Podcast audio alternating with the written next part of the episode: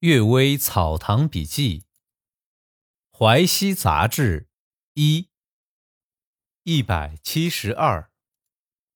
城隍马夫。太常寺官员陈风牙说，有一个十四五岁的少年，睡觉时常常发出呻吟的声音，大家怀疑他有毛病，问他，却又说没病。不久啊，睡觉时大讲梦话。喊他也不行，那些梦话相当清楚，仔细一听都是调情的语言，那种呻吟的声音，也就是淫乐的声音。但是查问他时始终不说，家人知道这一定是鬼怪作祟，就向土地神告状。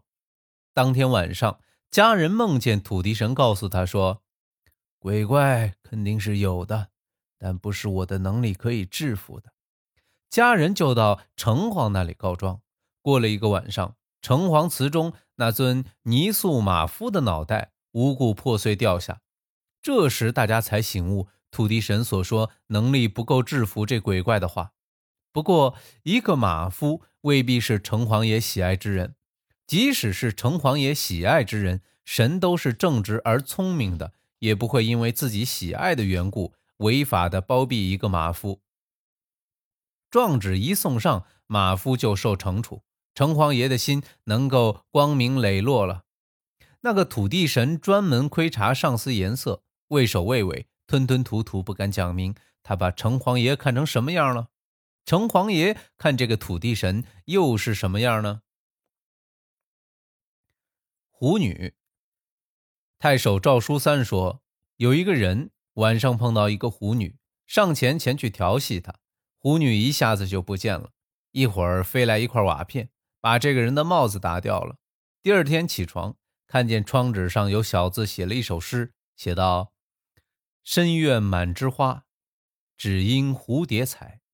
夭夭草下虫，而有蓬蒿在。”语气中带有蔑视的意味，不过风情楚楚动人。他不爱那个二流子是对的。真山民。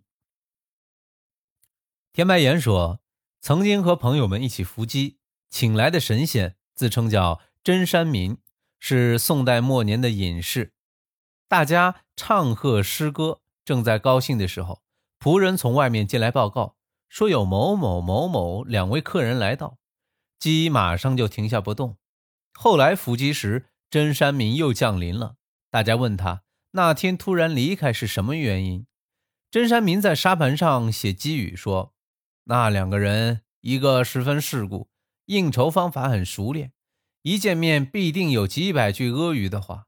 我是个浮云流水般懒散的人，不善于应酬，不如躲开他为好。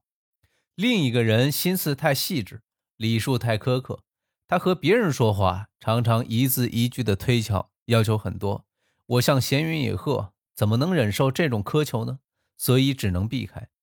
我还怕跑得不够快呢。后来啊，姚安公听说这件事儿，便说：“这位仙人毕竟是拘束谨慎的读书人，气度胸襟不够开阔。”杏花。堂兄茂元说，乾隆元年他参加乡试，坐在秋字号市场中，有一个人跟着入场，守场的军士问这个人的姓名籍贯之后，马上拱手祝贺，说：“昨天晚上梦见一个姑娘，手拿一枝杏花。”插在您的座位上，还告诉我，明天某县某人来的时候，告诉他杏花在这儿。您的姓名籍贯刚好相同，这不是好兆头吗？这个人大惊失色，脸色都变了，竟然连考试的用品也不放下，说是生病了，急急的走了出去。有个了解情况的同乡说，这个秀才有一个小丫头叫杏花，被他强行奸污之后又遗弃了，最后。不知道流落到了什么地方，大概这个小丫头已经含恨而死了吧。滴血验亲，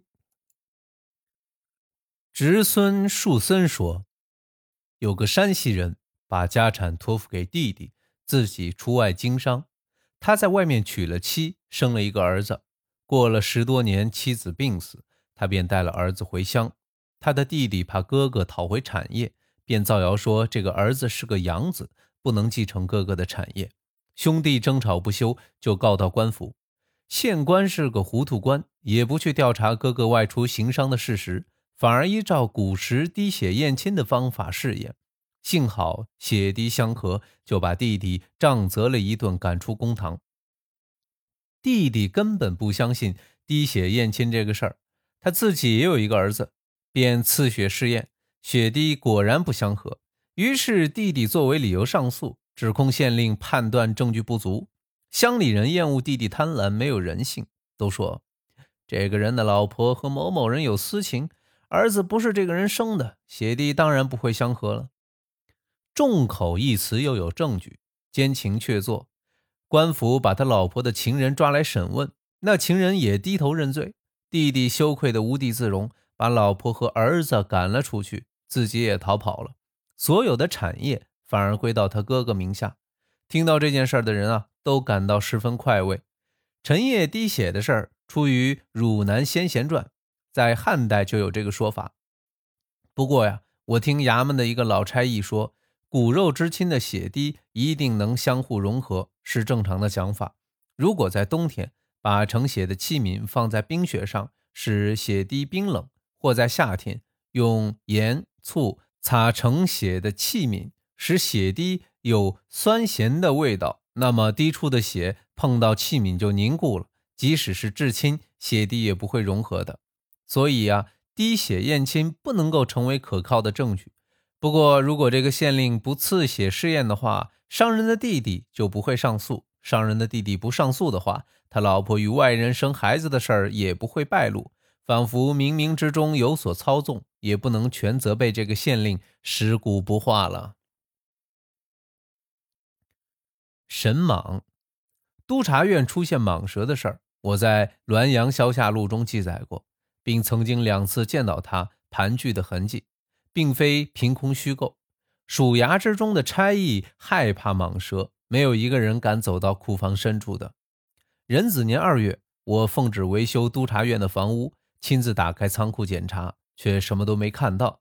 大概是皇帝的命令所到的地方，各种生灵都害怕的躲开来。院长舒木鲁公说，内阁学士查大人的祖坟墓地也有巨蟒，经常远远看到他出来晒太阳。目前有两株槐树相距几丈远，大蟒蛇的头和尾各挂在一株树上，蛇身像彩虹一般横挂在空中。后来啊，埋葬母亲时，墓地刚好在那个地方，便祭祀祈祷。果然见大蟒蛇带着成千上百的蛇蜿蜒离去。等到他母亲葬礼结束，蟒蛇才回来。大蟒蛇行走之时快得像风一样，不过一面行走一面缩小。